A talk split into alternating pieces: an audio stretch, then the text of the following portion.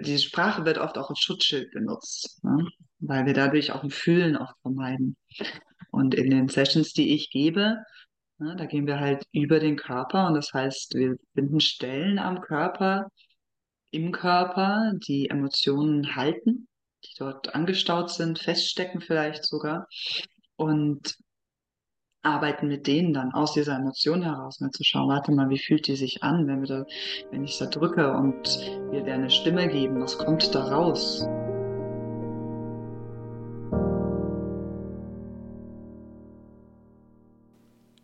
Herzlich willkommen zum Conscious Dating Podcast. Mein Name ist Marianne Kreisig und in diesem Podcast dreht sich alles rund um die Themen bewusstes Dating, Liebe, Sexualität und Beziehungen. Hallo, ihr Lieben da draußen. Ich hoffe, ihr genießt dieses wundervolle Herbstwetter genauso wie es ich tue.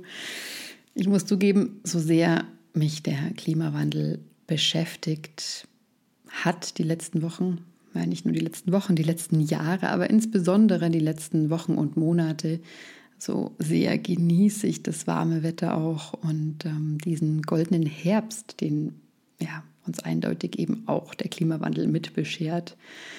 Also auch wenn ich einerseits alarmiert bin, bin ich andererseits ehrlich gesagt auch ziemlich dankbar für diese warmen Temperaturen. Und ich bin auch dankbar für das Gespräch, das ich euch heute mitgebracht habe.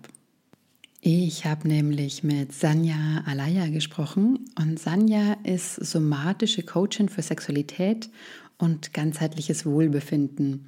Und damit ist Sanja ja ganz nah mm, an dem dran, was ich auch mache oder an dem Ansatz, mit dem ich arbeite, also ein körperbasierter Coaching-Ansatz.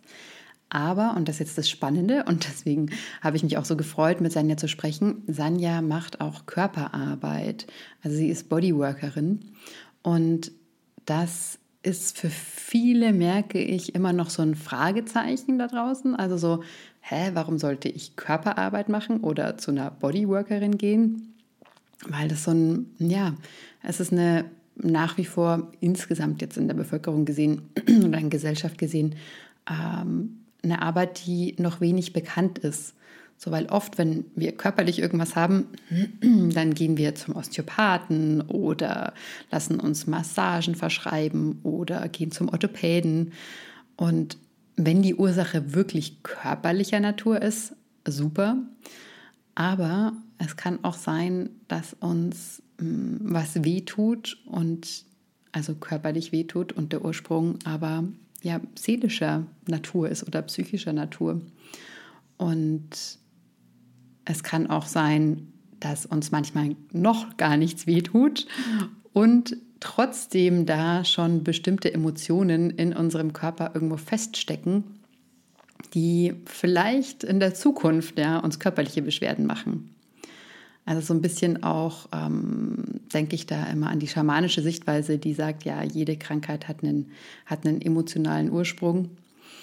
Kann man natürlich jetzt auch wieder äh, drüber streiten. Es gibt auch einfach Unfälle, Autounfälle und ähm, ne, ähm, Fahrradunfälle. Ob das wirklich so, psychischer Natur ist, sei jetzt mal dahingestellt.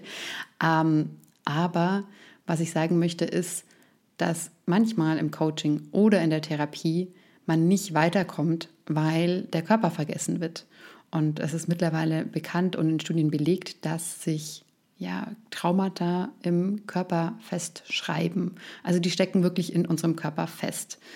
Und da kommen wir nicht hin mit Sprache. Und die einzige Möglichkeit, uns frei zu machen von diesen Traumata, ist über unseren Körper und über die Arbeit mit unserem Körper. Und da kommt die Arbeit von Sanja ins Spiel.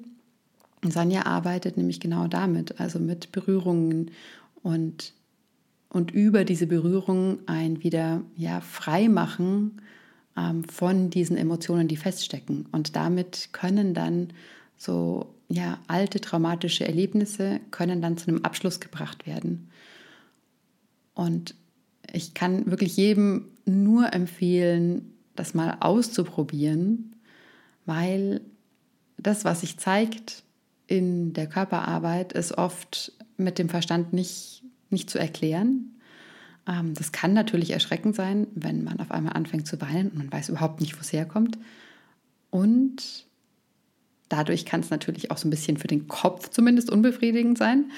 Aber das Tolle ist zu merken, was es danach macht, ja, wie, was, was sich befreit im Körper. Und das führt ja fast automatisch zu mehr Lebendigkeit. Und dann sind wir wieder beim Thema Lust und Sexualität, auch dann in dem Bereich ja wieder zu mehr Lust, weil wir wieder fühlen können in Bereichen, die davor vielleicht taub waren. So, und jetzt viel Spaß mit dem Gespräch. Starten wir mal los. Mhm. Hallo, liebe Sanja. Hallo, schön hier zu sein. Sehr, sehr schön, dass du heute zu Gast bist. Ich habe dir schon einige Male gelauscht, als du zu Gast warst in anderen Podcasts. Umso mehr freue ich mich jetzt, dass du ähm, hier bei mir zu Gast bist und wir heute sprechen. Und zwar rund um so dein Spezialgebiet, ähm, ja, was sich dreht um zum einen Körperarbeit, aber auch Coaching. Also du bist Coachin für Sexualität und auch für ja so ganzheitliches Wohlbefinden. Und wenn man auf deine Instagram-Seite sieht, dann ähm, findet man dieses, finde ich persönlich, richtig geniale Wort Empleasurement. Als ich das zum mhm. ersten Mal gelesen habe, dachte ich mir, geil, was für eine gute Idee. Und trotzdem interessiert mich ja, was hat es denn damit auf sich? Was ist ja. Empleasurement? Sehr schön. Äh, steigen wir gleich richtig ein. Ähm, genau, Empleasurement. Ja, ich habe irgendwann mal vor drei Jahren war das, als ich so versucht habe, so meine Beschreibung zu bringen, wer bin ich, was mache ich, was bin ich für ein Coach, ne? so, so mein Profil zu erstellen. Und dann kam so auch so, ja, ich bin halt Embodiment Coach. Und das war so, ja, das bin ich. Aber warte mal, wo ist denn hier die Sexualität, die Pleasure, der Eros? Also ja gut, vielleicht, ich bin ja ein Empowerment-Coach, ne? weil darum geht's mir. Mir geht's vor allen Dingen ganz viel um Empowerment auch. Sonst hätte ich mich auch einfach Sex-Coach nennen können. Und also ja, Empowerment, da fehlt halt auch wieder irgendwie die Pleasure und dann kam mir, das war so ein Geistesblitz, auch mal so, warte mal, das ist ja hier quasi Empleasurement, was ich mache. Ja, beim Embodiment gehen wir in den Körper, bei einem Empowerment, da geht's um die Kraft, und bei dem Empleasurement, da geht's halt um alles. Da geht's für mich wirklich den Körper, die Kraft, aber eben auch die Pleasure. Und ich benutze sehr gerne Pleasure, auch im Deutschen immer wieder, so wie jetzt auch gerade. Das will ich auch immer nur kurz erklären, weil mir klar auffällt. Aber ich finde, das Wort Pleasure im Englischen umschreibt oft sehr viel mehr noch als die Lust. Wenn wir Lust im Deutschen hören, denken wir ganz schnell einfach an Sex, an Frönen, an Sexualität, Körper, Wollust. Und das sind ja auch alles tolle Sachen. Ähm, und Pleasure ist aber noch so ein bisschen weitgreifender für mich. Das, das umfasst auch wirklich so dieses alles, diese Pleasure auch beim Essen, beim Sehen, beim Laufen, Riechen. Ne? Ähm, deswegen verwende ich es auch im Deutschen immer wieder, schon mal hier so als kleinen Disclaimer, weil das wird bestimmt kommen. Ja, also diese ganze Sinnlichkeit noch mit drin, ja, da, also im, in dem mhm. englischen Pleasure. Ja, mhm. also da, da, fehlt im Deutschen wirklich das Pendant dazu. Da bin ich absolut mhm. auf, auf, ja, bei dir. So. Ja, das ist noch so ein bisschen feiner. Ja, ja. Ja, und auch schon allein so ne, vom Wortklang her, da steckt ganz viel drin, wie mhm. im Deutschen Lust. ja, ja. Das ist dann doch. Total. Mm. Und wie, wie hat sich das so zusammengefunden? Äh, also diese verschiedenen Bereiche, so wenn du jetzt auf deine eigene Geschichte guckst, also wie, wie kam es dazu? Also du hättest jetzt, du hast ja gesagt, ich bin nicht nur Sexcoach oder ich bin jetzt nicht nur ein, ne, einfach ähm, Bodyworker, sondern mir sind alle Aspekte wichtig. Wie, wie kam es dazu? Mm. Wenn ich mal in Rente gehe, werde ich dazu ein Buch schreiben. Ich versuche mich jetzt kurz zu halten. ähm, Du, wie kam es dazu? Ich bin ja eigentlich ursprünglich Innenarchitektin. Und okay. ähm, ja. Das wusste ich noch gar nicht. doch, doch. Ich habe mal, ich habe früher gesagt, scherzhaft, ich habe mal einen richtigen Beruf gelernt. Komm hier vorbei. Unser... Ich brauch's ganz dringend, wenn du meine Wohnung sehen würdest. ja, gerne. Aber das war eben, also selbst bei der Innenarchitektur, mir war das oft zu sehr auf nur einen Bereich ähm, begrenzt.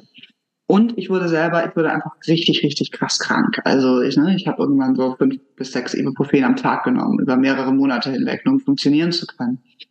Und das war so der erste, so ein bisschen, ich glaube, wenn man das jetzt ganz spirituell verpacken möchte, so ein bisschen das Awakening. und es war eigentlich immer so, ey, das, das geht so nicht. Wenn ich, ähm, also wenn mein Leben so ausschaut, dann möchte ich es nicht, also muss ich es ändern.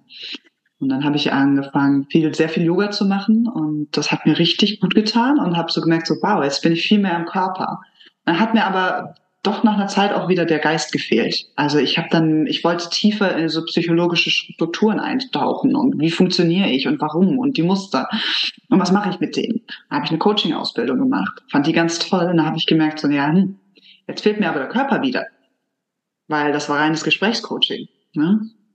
Und dann habe ich irgendwann meine Sachen gepackt, weil ich gemerkt habe, ich möchte das hauptberuflich wahrscheinlich machen, zumindest nicht mehr im Büro arbeiten, bin reisen gegangen und habe dann ganz viel Tantra gefunden. Und beim Tantra, zumindest diesem eher moderneren Neo-Tantra, was wir ja meistens ähm, ausüben, praktizieren, ähm, da war für mich auf einmal alles da. Und es war so, wow, hier kann ich wirklich Körper mit reinbringen, Geist, Seele, Verstand, Emotionen.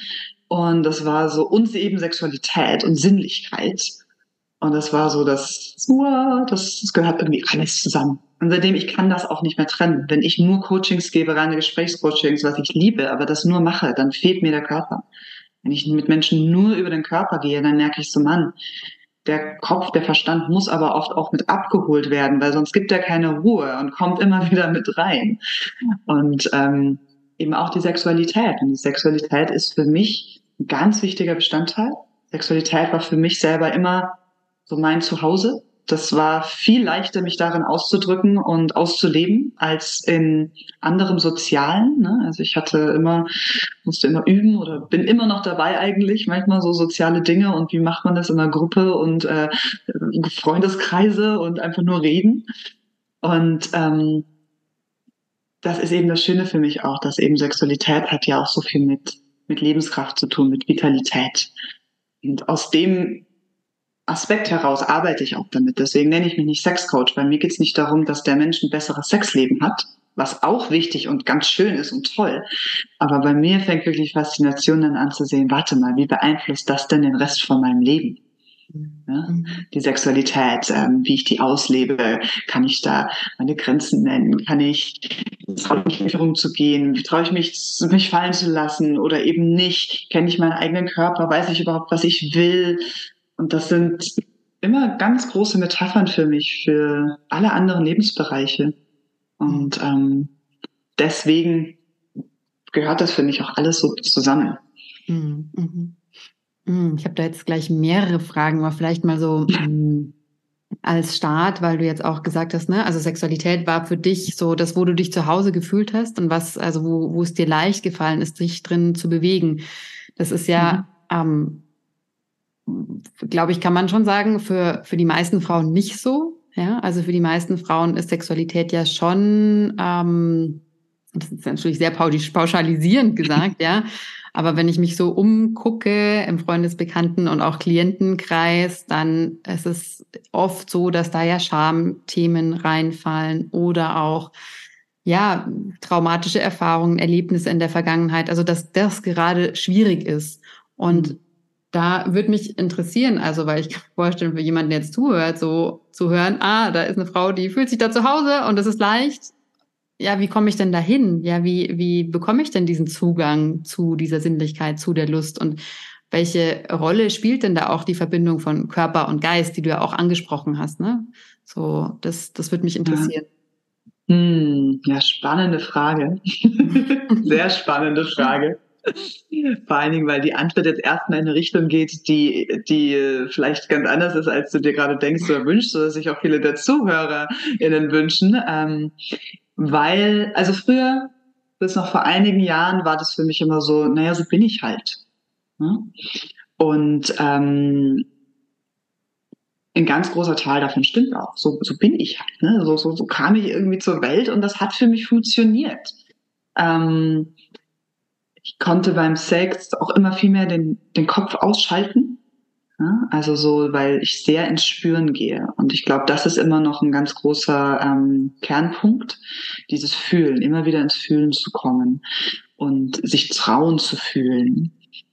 Gleichzeitig ist mir aber auch über die Jahre und der eigene Arbeit, die ich an mir selber gemacht habe und mit mir, ist mir auch bewusst geworden, dass eigentlich der Großteil, warum ich mich immer im Sex so wohl gefühlt habe, tatsächlich auf Traumata zurückzuführen ist. Ja, deswegen mhm. sagte ich gerade spannende Frage und die Antwort geht vielleicht ein bisschen in eine andere Richtung als erstmal gedacht. Ähm, ja, das ist ja ganz spannend, wenn wir äh, Traumata erfahren, gerade auch in der Kindheit, sexuelle Traumata, ne, weil es ist, jeder Mensch reagiert anders, aber es gibt ja schon so ein paar Kernrichtungen und bei ganz vielen, was passiert ist, dass sie sich verschließen und die Sexualität total abschotten. Und bei anderen passiert sozusagen eine Übersexualisierung. Und zu der Kategorie kann ich mich so ein bisschen zählen, denke ich. Ne? Und ähm, das ist einfach Sexualität als Ausdrucksform, als Form von äh, Kommunikation, Sexualität, na klar, auch wenn die sehr früh zu einem gebracht wird, in einem Alter, wo sie eigentlich noch gar nichts zu suchen hat, dann lernt man das halt auch, kriegt das gleich mit als Kommunikationsmittel sozusagen. Was vielen Menschen erstmal komplett verwehrt bleibt. Ne? Wir lernen die Sprache, wir lernen Mimik, Gestik, Körpersprachen. Und bei ganz vielen Menschen kommt Sexualität dann sehr spät dazu, was ja so gesehen auch richtig ist, in Anführungsstrichen, aber ne, es ist der idealere Verlauf, dass man damit nicht in ganz jungen Jahren ähm, überrumpelt wird. Gleichzeitig kriegt man so aber in ganz jungen Jahren eine Sprache mit, die vielen erstmal noch nicht zugänglich ist. Und dadurch wird es auch die Sprache und dadurch bin das dann auch ich. Ne? Also so dieses, naja, so bin ich halt, stimmt auch irgendwie. Ähm, ich glaube aber, ne, ein Teil davon ist auch einfach, ähm, für mich ist Sexualität oft viel leichter, weil wir eben wieder, ne, bin ich schon wieder bei Sprache, weil wir nicht über die Wortsprache gehen. Man muss nicht reden. Und damit fallen auch ganz viele Dinge weg. Damit fallen Dinge weg wie Angst zu haben, was Falsches zu sagen. Man muss jetzt irgendwie clever sein. Ähm, unterbrechen, nicht verstehen, nicht verstanden werden. Das sind alles Dinge, die fallen weg, zumindest die verbalen Dinge, die gibt es na klar auch im körperlichen. Aber das fiel mir immer leichter. Und das ist auch was, womit ich sehr viel jetzt heutzutage mit meinen Klientinnen arbeite. So dieses, hey, warte mal, was ist denn, wenn wir diese ganzen Sprachen, diese ganzen Gedanken wegnehmen, die uns ja immer wieder im Weg stehen, ne, diese Sorgen und immer wieder ins Fühlen reinkommen. So, ah ja, warte mal, da ist ein Kribbeln. Ach, das fühlt sich gut an. Ach, das fühlt sich nicht gut an. Dem auch Geräusche geben. Und aus irgendeinem Grund habe ich das immer gemacht. So ganz genau, warum weiß ich auch nicht. Mhm. Und das Schöne ist aber, es ist ja für jeden ähm, erlernbar. Erlernbar so ein bisschen Anführungsstrichen. Ne? Das ist so, eigentlich ist es ja die Natur des Menschen, sich in etwas reinzubewegen, zu fühlen, Geräusche zu machen. Das kriegen wir halt abtrainiert von früh an. Aber da kann jeder, jeder hinkommen. Mhm. Und so, weil du ja gesagt hast, ja oft sind es ja so und die Gedanken im Kopf oder eigentlich diese Stories, mhm. die wir im Kopf haben von ähm, was auch immer, ne? Da hat jeder seine persönliche Story, die aufgrund der Geschichte, der eigenen Geschichte entstanden ist, die uns eigentlich ja vom Fühlen abhält. Und da würde mich so interessieren, weil das ist so, das mit dem ich am häufigsten auch konfrontiert bin, wenn dann Einzelpersonen oder Paare zu mir kommen, Klassiker, okay, jetzt haben sie ihren Partner, ihre Partnerin gefunden, so, und dann ist es am Anfang Feuerwerk und äh, bombastisch und die Sexualität in der Regel ja äh, sehr erfüllend und dann nimmt es irgendwann ab. Es verändert sich, so die ersten eben Stories ähm, haben sich entwickelt oder Geschichten, vielleicht auch von gescheiterten, was auch immer, oder im, im, im Empfinden der einzelnen ähm, sozusagen Partner, so ein, okay, das hat nicht funktioniert, das hat nicht funktioniert, das hat nicht funktioniert, ah, also ich lasse es, oder zu wissen, okay, unsere Sexualität folgt einem bestimmten Skript, so dass so viele Stories entstanden sind und dass dann auch, ja, sich die Körper irgendwie anfangen zu verschließen und mhm. ja, es passiert irgendwie so eine Verhärtung, sowohl habe ich das Gefühl, im Kontakt miteinander, ist nicht mehr so liebevoll wie am Anfang, als auch auf körperlicher Ebene. Und da würde mich interessieren, so wie, ja, wie, was, was können diese Paare, diese Menschen tun, so, dass, dass sie wieder zueinander finden? Hm. Ja, ganz, äh, ganz viele ganz viele Dinge, die da gerade aufgehen bei mir, so an Gedankenrichtungen und Strömen. Ne? Ich schau mal, ich schau mal, wo es mich gerade hinführt. ähm, dieses, das genau das Muster, was du beschreibst. Ne? Das ist, kommen dann so mehr Gedanken rein und, und auch oft so dieses, oh ja, nee, wie du eben gesagt hast, das funktioniert nicht, das hat nicht funktioniert, das hat nicht funktioniert. Na gut, dann machen wir halt gar nichts, funktioniert ja eh nicht. Ne? Das ist so, so, ne. Da kommt so ein Trotz auf, auf hoch und eben eine Verhärtung, wie du auch beschrieben hast. Und die Verhärtung passiert ja tatsächlich auch sehr körperlich. Das ist ja, das sieht man Menschen oft an. Du siehst es vor allen Dingen oft in der Dynamik. Ne? Wie sind die Körpersprachen zueinander? Ist es eine Weichheit? Ist eine Hand, die auf hm, die Schulter gelegt wird? Ist es eine Kumpelhand? Ist die zärtlich? Was schwingt da mit? Und ne, je, je mehr die halt Verhärtung da, da, da ist, umso mehr ist es eine klar öffnet es Teufelskreis im Endeffekt. Die Frage, die ich dann immer spannend oder wichtig finde, ist ja, okay, was passiert denn in dem Menschen, dass er überhaupt jetzt zumacht? Hm? Weil es könnte ja einfach sein, so, ja, warte mal, das hat nicht funktioniert und das funktioniert vielleicht so ein bisschen und das funktioniert vielleicht nur für die eine Person, nicht so für die andere. Und man könnte ja auch mit total viel Neugierde rangehen und sagen, ach, schau dir mal dieses Wundermensch an und da so einen totalen Entdecker in sich finden, der dann sagt so, okay, cool, ja, weitermachen, yeah, mhm. das ist so spannend und voll spannend, dass du dann so gelangweilt wirst und voll spannend, dass es dich triggert und dann wirst du mhm. sauer und yeah. Und wir lernen halt, dass das oft Dinge sind, die wir nicht wollen, die sind falsch. Und also finden wir dann auch Wege, die zu vermeiden. Das heißt, dann nicht weiterzumachen, ist ja auch einfach eine Vermeidungsstrategie.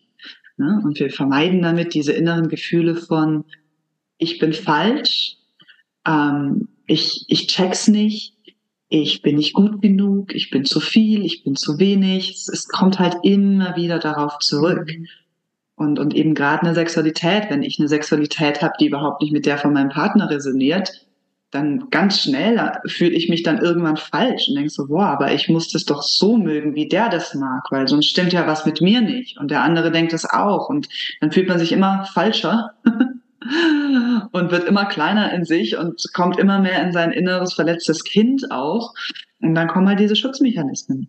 Mhm. Ja, und ähm, ich denke immer, das Wichtigste ist, der, der erste wichtigste Schritt ist, das, das mal anzuerkennen und überhaupt zu bemerken.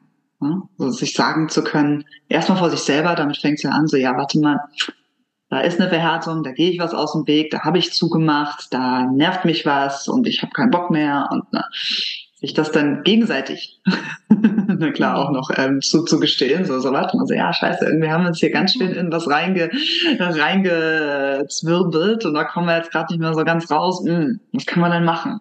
Ja? Aber da fängt schon an, das ist so ganz groß und ähm, ich arbeite ja ganz viel mit De-Armoring, Ne, De-Armoring ist ein Wort, ein englisches Wort. Ich benutze es aber auch im Deutschen, weil das deutsche Pendant dazu wäre Entpanzerung. Und ich weiß nicht, dass ich, ich denke immer an so Militärpanzer und ja. Äh, keine Ahnung. Ja.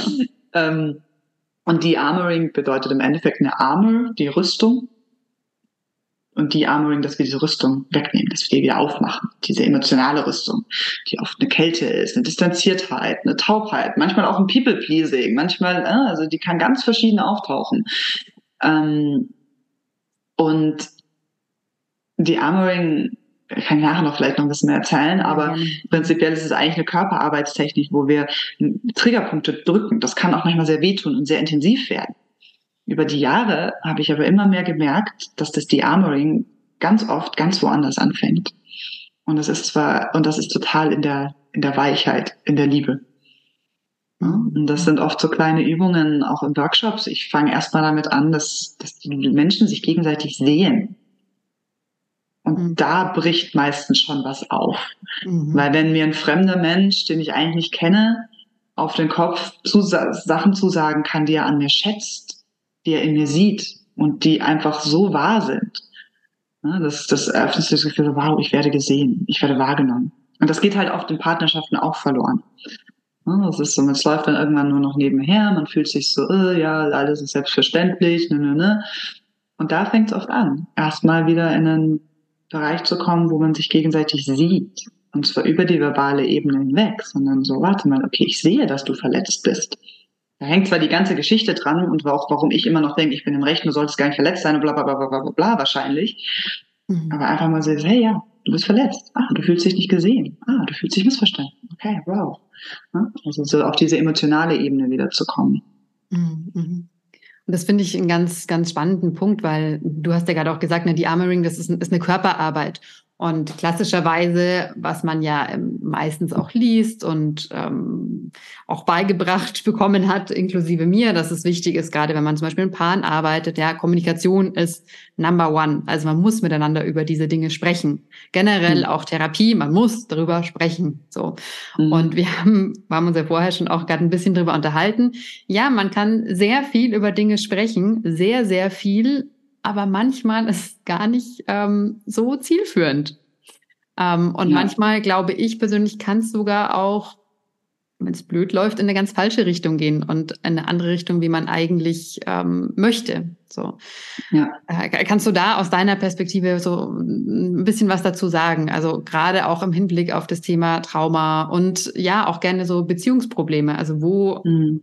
wo sind die Grenzen der Sprache und wo mhm. macht es Sinn, über den Körper zu gehen. Mhm. Na, die Grenzen der Sprache, die erreichen wir unglaublich schnell. das stelle ich immer wieder fest. Ähm, das ist auch immer wieder spannend, in Konversationen mal so einen Schritt zurückzugehen, so, so sagen, so, warte mal, was meinst du damit eigentlich? Was meinst du eigentlich damit, wenn du sagst, ich liebe dich? Was bedeutet das denn überhaupt? Was meinst du denn, wenn du sagst Flow? Was heißt denn das für dich? Ne? Also so, da sind wir da klar ganz schnell. Und das heißt, wir hören das immer mit unserem Filter, mit dem, wie wir es gelernt haben, mit dem, wo wir gerade innerlich stehen. Und das kann ganz verheerende Folgen haben. Da kann man sich ganz schnell total verhaken. Das kennen wir sicher alle. Oh ja. Und das ist eben das Kraftvolle, wenn wir über den Körper gehen, dass das dann wegfällt. Da ist nicht mehr ähm, diese, diese Sprache wird oft auch als Schutzschild benutzt, ne? weil wir dadurch auch ein Fühlen oft vermeiden. Und in den Sessions, die ich gebe, ne, da gehen wir halt über den Körper und das heißt, wir finden Stellen am Körper, im Körper, die Emotionen halten, die dort angestaut sind, feststecken vielleicht sogar. Und arbeiten mit denen dann aus dieser Emotion heraus, mal zu schauen, warte mal, wie fühlt die sich an, wenn wir da, wenn ich da drücke und wir der eine Stimme geben, was kommt da raus? Und nicht die Worte, nicht die Geschichte, nicht das Rationale, was das Hirn versteht, sondern so eigentlich auch wieder sehr auf ähm, unsere animalischen Instinkte zurückgehen. Und ähm, das Spannende ist ja die Verbindung von Traumata und Körper. Ne? Das ist so, ich habe selber äh, ne, auch so aufgrund meiner Vergangenheit und ich habe alles mitgemacht, was man so mitnehmen kann, so ne, von Erstörungen und sonst was. Also nichts ausgelassen. Es kommt mir mittlerweile sehr zugute, dadurch ich ne, ich spreche sehr viel aus Erfahrung ähm, und habe ganz viel Therapie gemacht, auch schon als kleineres Kind und habe dann irgendwann aber diese Körperschmerzen entwickelt. Und das war so erstmal ganz verwunderlich für mich, weil ich habe eigentlich durch die Therapie das meiste verstanden über mich. Also ich, ich so quasi alles, was ich mache und sonst was, ne, ist auch so ein analytisches Hirn, das ich ja habe. Ich weiß, was ich tue, ich weiß, wo es herkommt, ich sehe das Muster in dem Moment, wo ich es anfange, sehe ich schon und es ist alles da. Und ich so, ja, warum habe ich denn jetzt diese Körperschmerzen? Überall im ganzen Körper, ne, ganz undefiniert. Und da kam dann so ganz schnell das Bewusstsein, so warte mal, das hängt einfach alles noch im Körper fest. Ich habe das jetzt verstanden, ich habe es aber teilweise auch nur verstanden, noch nicht aufgelöst. Und es hängt im Körper fest. Ne? Es gibt ganz viele Studien und Wissenschaften mittlerweile dazu, wie eben Traumata ja im Körper sich abspeichert. Und wenn wir damit nicht arbeiten, dann bleibt es da. Das geht nicht durch Sprechen weg. Der Körper den beeinflussen, wir können es durch Sprechen beeinflussen oft, auch gewiss, zum gewissen Punkt steuern. Aber manche Dinge müssen angefasst werden, müssen bewegt werden. Ne? Und wenn wir Trauma erfahren, dann gehen wir meistens in eine Freeze-Reaktion. Ne? Also Freeze ähm, im Sinne von erstarren. Es gibt auch die Reaktion zurückzukämpfen und zu flüchten. Die sind aber tatsächlich eher selten. Hm? Also das ist so ein Impuls, der in uns aufkommt. Wir wollen eigentlich zurückhauen, wir wollen den anderen wegschubsen, können aber oft nicht oder trauen uns nicht. Das ist na klar auch immer Lebensgefahr. Ne? So, warte mal, das ne? sind Sorgen. Das heißt, wir gehen in Starre und in dem Moment bleibt diese, dieser Zyklus unbeendet.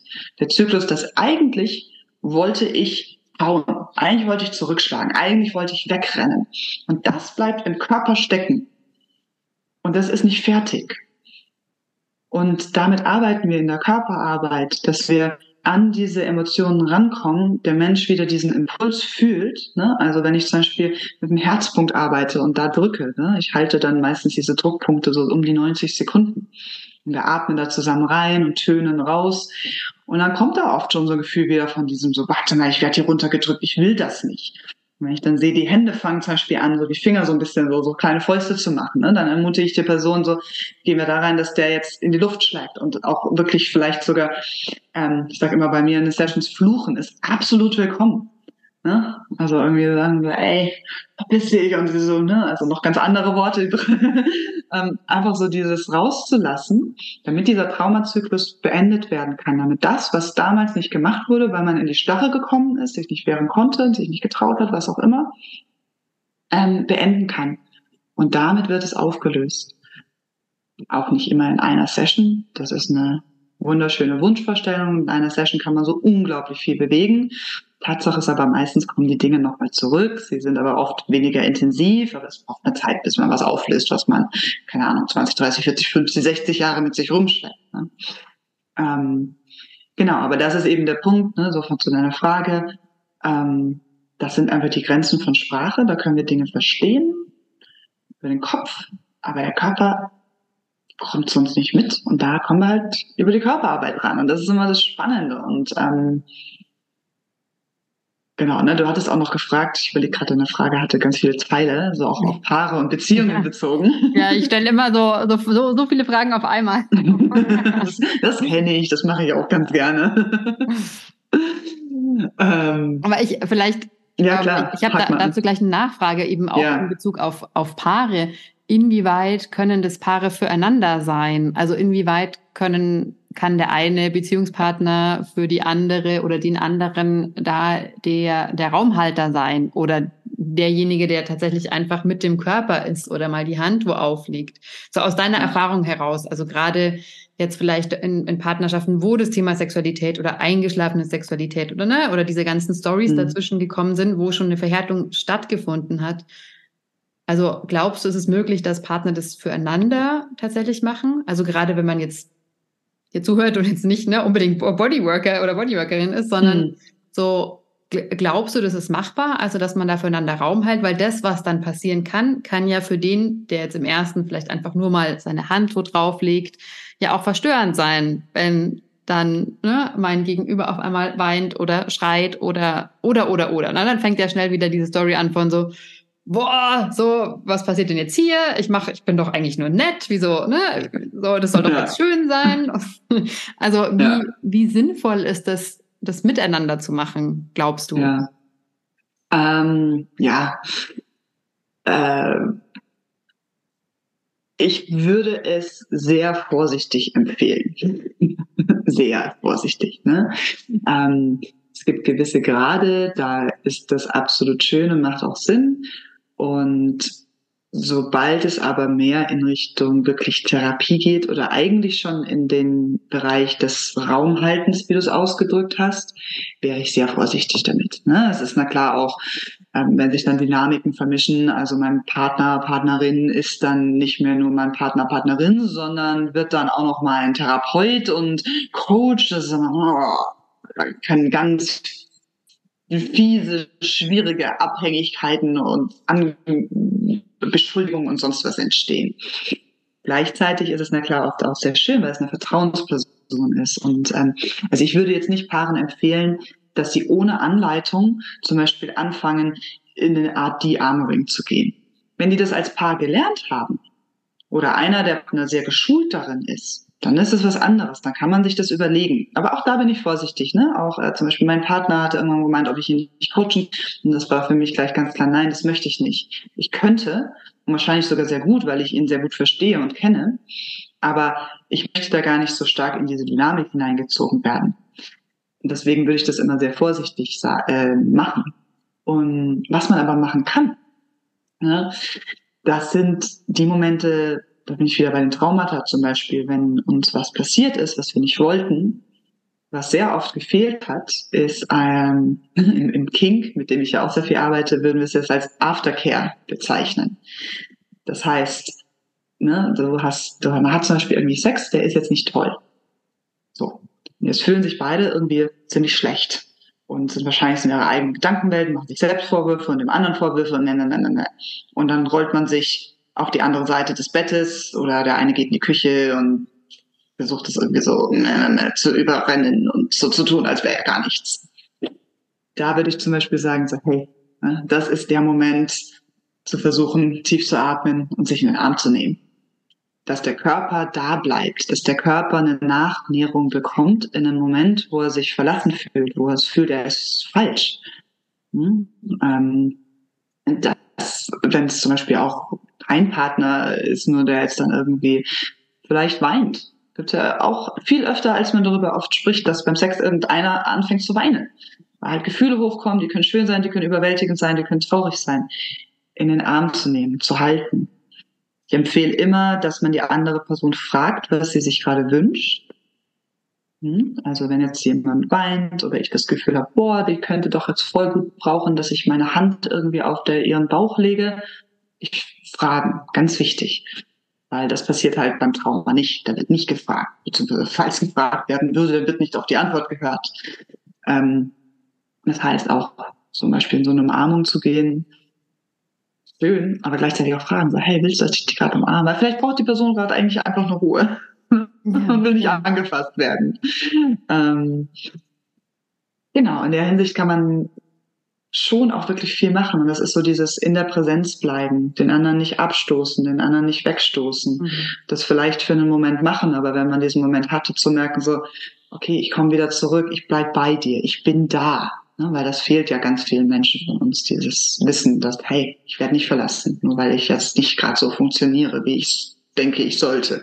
Ja. Ähm, Genau. Und gleichzeitig, wenn man halt Kurse belegt oder das auch gemeinsam macht, ne, ich habe auch so Paare, die dann das De-Armoring bei mir machen, die dann zu Hause damit auch manchmal weiterarbeiten, ähm, in einer leichteren Form, als dass man jetzt richtig in Therapie geht, weil klar, ne, zum Beispiel beim De-Armoring kann es immer sein, dass jemand in eine Traumareaktion reinkommt. Und mhm. wenn du nicht weißt, wie du damit umgehst, dann ist es potenziell richtig schädlich. Mhm. Also da muss man da klar auch ehrlich sein. Es gibt viele Paare, die, wo einer der beiden mit etwas arbeitet. Dann sage ich, ja, kann man. Aber wenn niemand darin geschult ist, wäre ich vorsichtig, eine Modalität anzuwenden, die Trauma hervorbringen kann. Mhm. Ne? Ja. Mhm.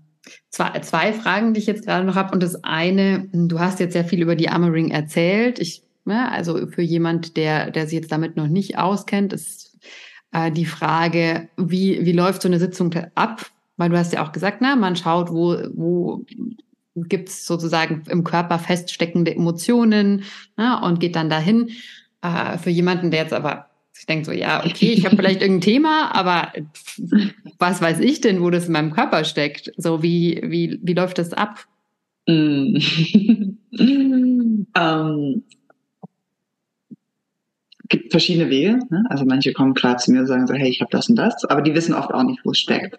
Mm, das finden wir raus, oftmals durch ein Vorgespräch, ne, wo ich Menschen auch in so eine innere Reise führe, so in den Körper reinzuspüren, wo ist eine Blockade, wo fühlt sich gerade was eng oder dunkel an.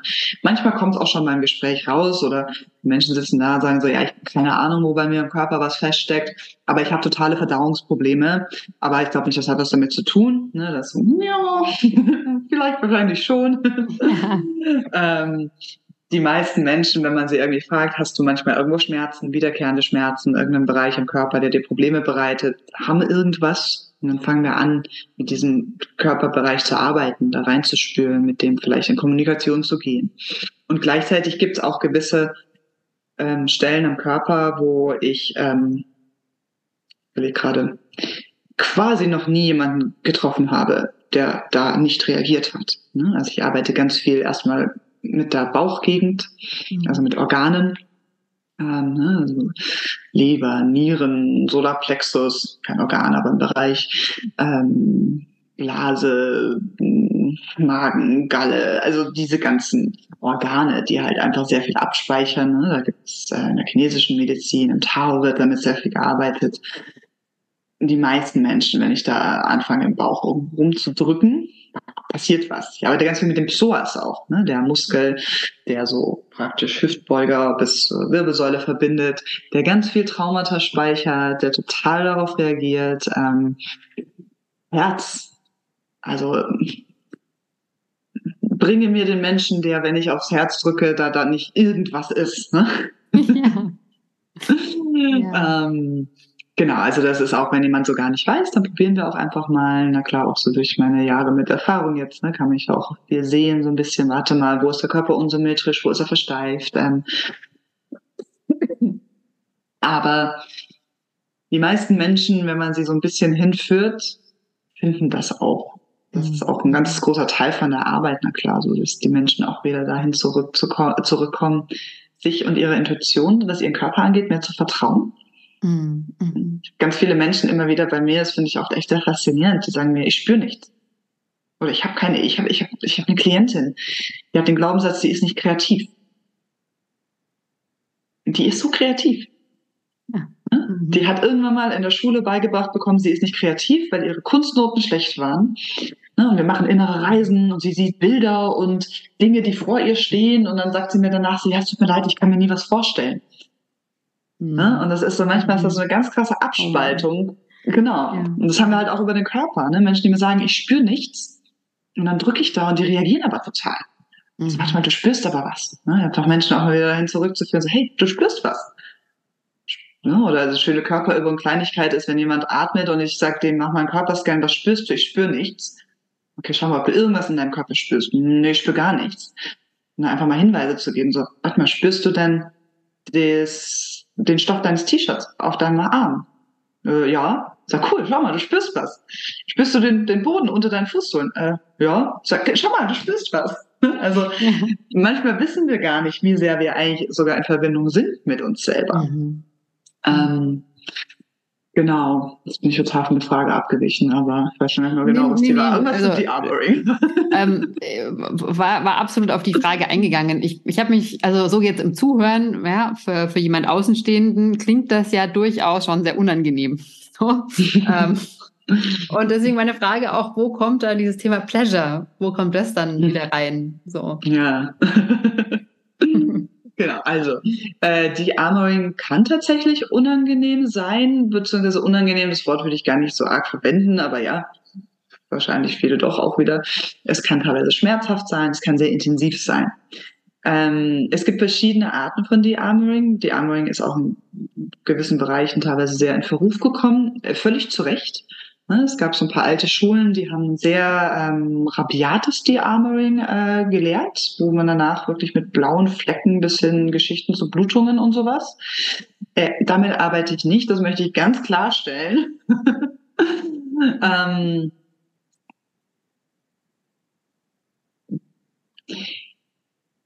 was, also genau, es gibt zwei Dinge, wie, wie die Pleasure reinkommt. Ne? Ähm, zum einen ist es ganz oft auch so, dass gewisse Stellen, die ich drücke, bei Menschen ganz viel Bliss auslösen. Mhm. Also ich hatte auf die Armoring-Sessions, die ich selber bekommen habe, ich, ich, ich war so high oft danach, manchmal aber auch währenddessen, hatte Situationen, da bin ich in Fantasiewelten abgedriftet und richtig erschrocken wieder aufgewacht und gesehen, ach, ich liege hier auf dem Tisch und mir wird gerade der Bauch massiert. Ähm, weil diese Arbeit, weil wir arbeiten da ja auch sehr viel mit den Arten und ähm, eben mit, mit, mit Stimme, mit dem Körper, ähm, auch ganz viele körpereigene Hormone aktivieren, ähm, die uns sehr heil machen können. Ne? Von, von Adrenalin über Dopamin, über körpereigenes DMT, DMT. Ähm, da kann sehr viel Pleasure drin liegen. Und das ist ja der Punkt. Oft ist eigentlich, was zwischen Pleasure und uns oft liegt, ist der Schmerz. Das ist wie so eine Schicht oft. Und darüber kommen wir dann nicht an die Pleasure dran. Und durch diesen Schmerz mal durchzugehen, den zu fühlen, den zu erlauben. Also mir geht es auch nicht darum, dass der Schmerz weggeht, im Sinne von, der muss jetzt komplett verschwinden. der muss rausgemacht werden, der muss rausgeschrieben werden. Das sind alles Teile, die helfen aber, um den Schmerz weicher werden zu lassen. Und es geht mir oft ganz oft darum, in meinen Sessions, dass, dass es eben darum geht, diesen Schmerz zuzulassen, den mal zu spüren. Und wenn wir den nämlich spüren und mal zulassen und nicht immer nur gegen ihn ankämpfen, nicht nur so, ach, der muss weggehen, der muss weggehen, der stört mich, sondern einfach so, ey, warte mal, warum bist du eigentlich da? Was brauchst du eigentlich? Wer bist du? Mhm. Da entsteht ganz viel Weichheit. Und wenn dieser Schmerz, diese Schutzschicht Schmerz, das ist ja eigentlich auch nur ein Alarm von unserem Körper oft, wenn der dann mal weicher ist, dann kommt da drunter ganz viel Pleasure. Hm? So, das ist, das ist so das eine. Ne? Ähm, und das andere ist, für mich bedeutet Pleasure nicht nur Pleasure im, in Anführungsstrichen, herkömmlichen Sinne. Jetzt kommen da ganz viele Menschen oft zu mir in die Session und sagen so, boah, ein Pleasurement Session und haben dann so Ideen und Vorstellungen davon, was da passiert und denken, ich beschere denen irgendwie 13 Orgasmen. Orgasmen. Genau, und die hören dann nicht mehr auf und es ist alles nur Lust und Völlerei und ah. Ähm, da muss ich leider mit der Realität sagen, so, nein, das ist nicht so. Ähm, der Ansatz, unter dem ich mit Pleasure arbeite, ist der, dass wir wieder lernen, die Pleasure zu empfinden, no matter what. Mhm. Ja? egal was ist. Weil es ist auch unglaublich viel ähm, Pleasure in zum Beispiel Wut. Ne, wenn wir wütend sind, der Körper kribbelt. Wir sind ganz präsent. Wir sind da. Wir sind nicht irgendwie nicht im Moment.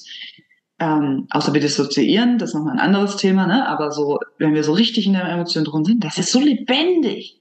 Und diese Lebendigkeit, die kribbelt. Und dieses Kribbeln, das macht Lust. Das macht Lust auf mehr. Das macht Lust auf Leben. Ähm, selbst in der Traurigkeit oft.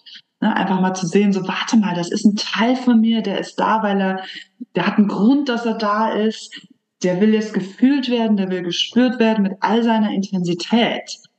Und die Menschen, die zu mir oft kommen, die sich nicht, die keine Lust wirklich spüren, die manchmal keine Orgasmen haben, die einfach keinen, ja, Lust, Pleasure spüren, da ist oft auch ganz wenig der anderen Emotionen vorhanden. Da ist ganz wenig Wut, Ärger, Traurigkeit. Das ist so, so nö, nö, nö, das habe ich nicht, spüre ich nicht so, ist nicht so da.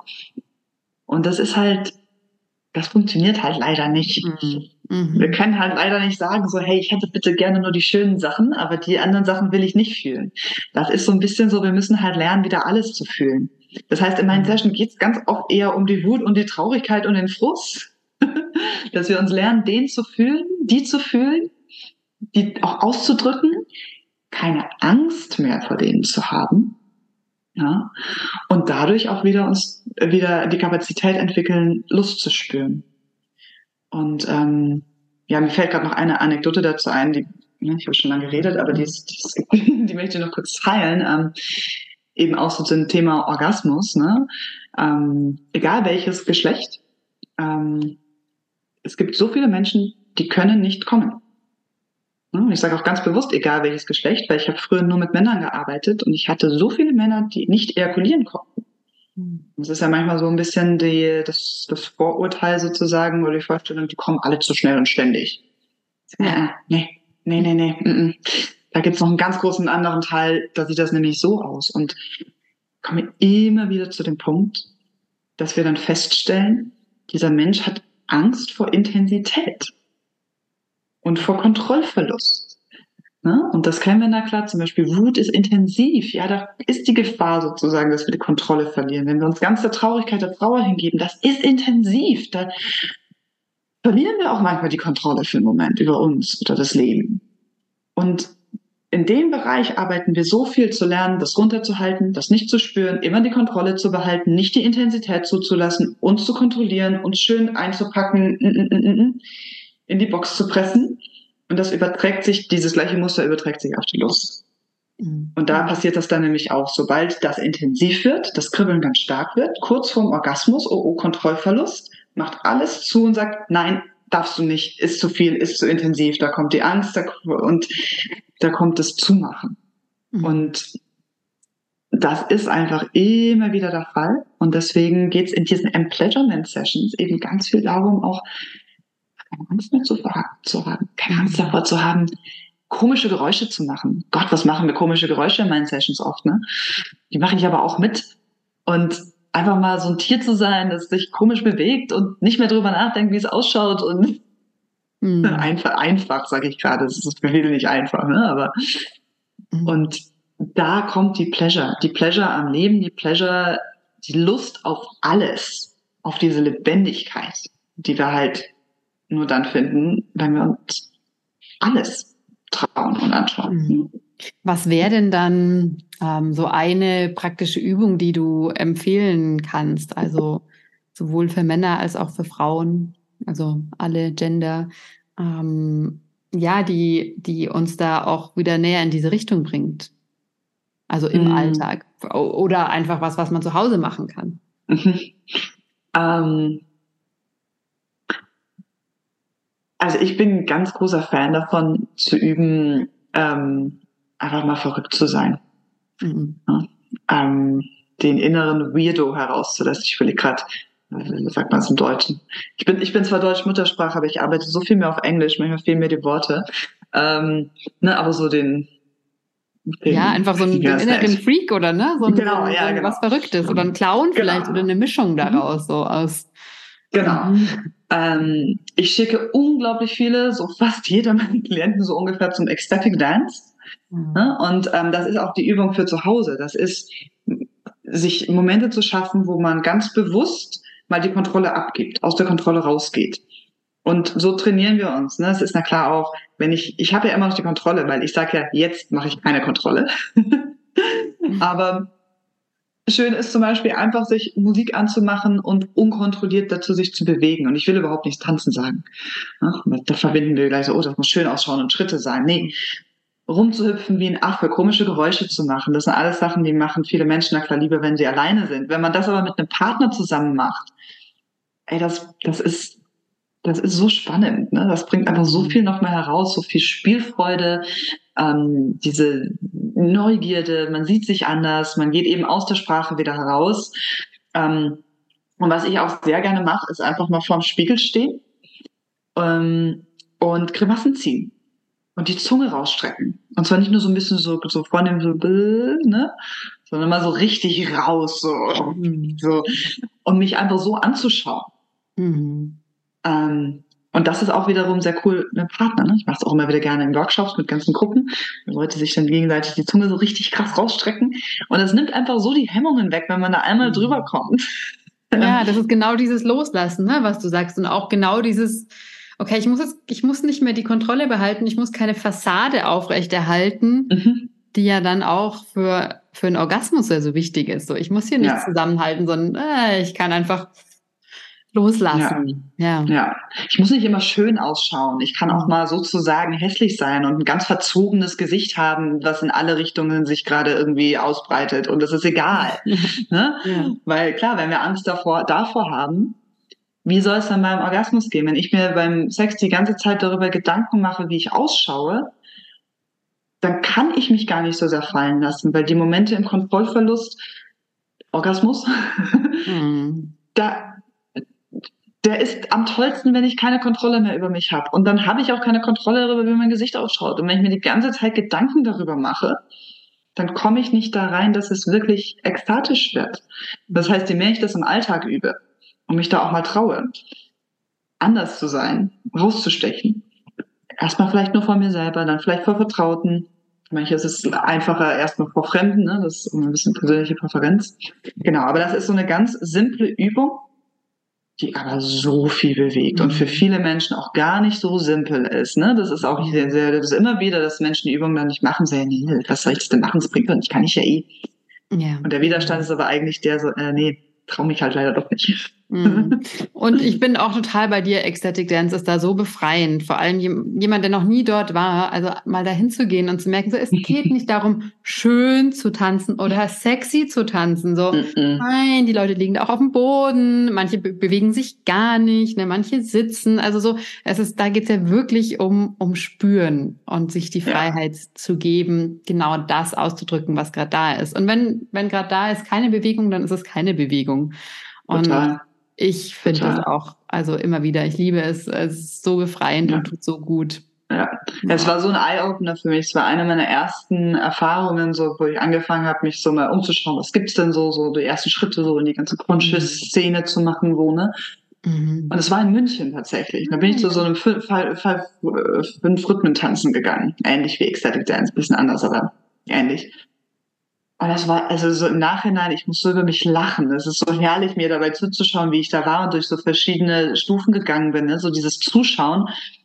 Und ich fand es erstmal so dämlich. Also ich fand es so dämlich. Ich habe die alle verurteilt und dachte mir, was soll denn der Scheiß? Und also hier rumzuhüpfen und dann noch Geräusche zu machen wie Affen. Und also, das ist ja total banal. Was soll denn der Kack?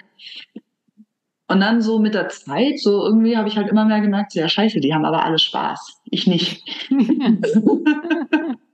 Und dann wurde ich sehr traurig, weil ich gemerkt habe, so, mhm. Mist, ich kann das gar nicht. Ich würde das gerade eigentlich sogar jetzt mittlerweile gerne können. Habe mich da total drüber gestellt. Erstmal so mit Überheblichkeit und Arroganz, ne, ist auch auf dem Schutzschild. Ja, mhm. brauche ich nicht, ist kacke. Mhm. Äh, und dann so zu merken, so, boah, ich kann das überhaupt nicht, ich kann mich da nicht hinstellen, jetzt einfach rumhüpfen und äh, das geht nicht. Und das hat so ganz viel in Bewegung getreten. Und einfach in einem Raum zu sein, wo man Erwachsene sieht, die das machen, das ist schon so heilend, weil dadurch wird es ja normaler.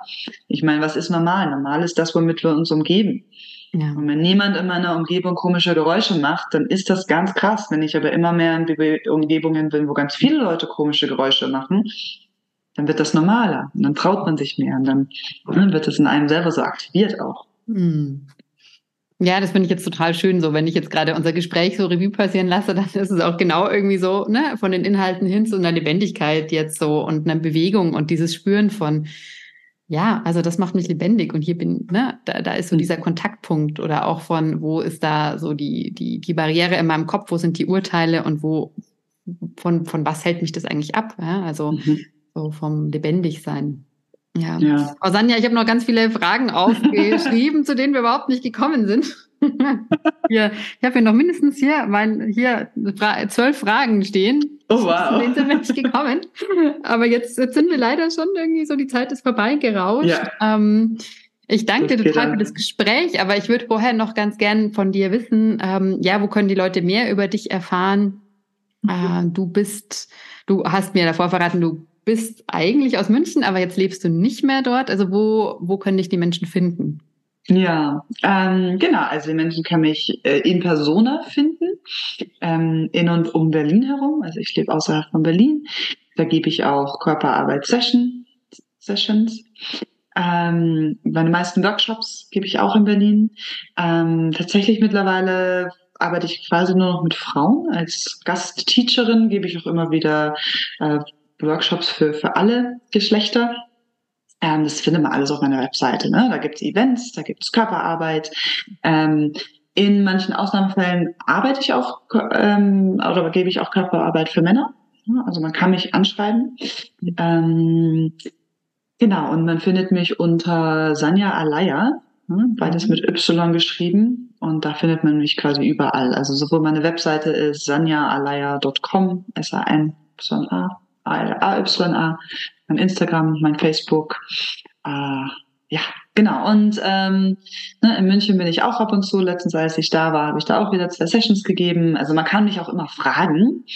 Ähm, ich, ich liebe es, auf Anfragen auch zu reagieren. Ne? Auch manchmal spontane Workshops für kleine Gruppen, die mich extra anfragen und sowas mache ich auch super gerne. Also einfach, ich bin ein großer Fan von Fragen. Hm. Ach, schön. Ja, vielen Dank, liebe Sanja.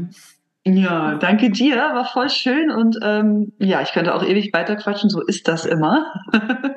ja. Fortsetzung folgt, würde ich sagen. Ja, gerne.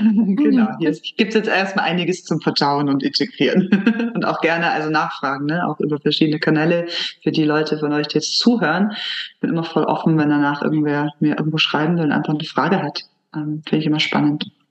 Genau. Also meldet euch sowohl bei Sanja als auch bei mir, feedbackt äh, uns und ja, dann bis zum nächsten Mal.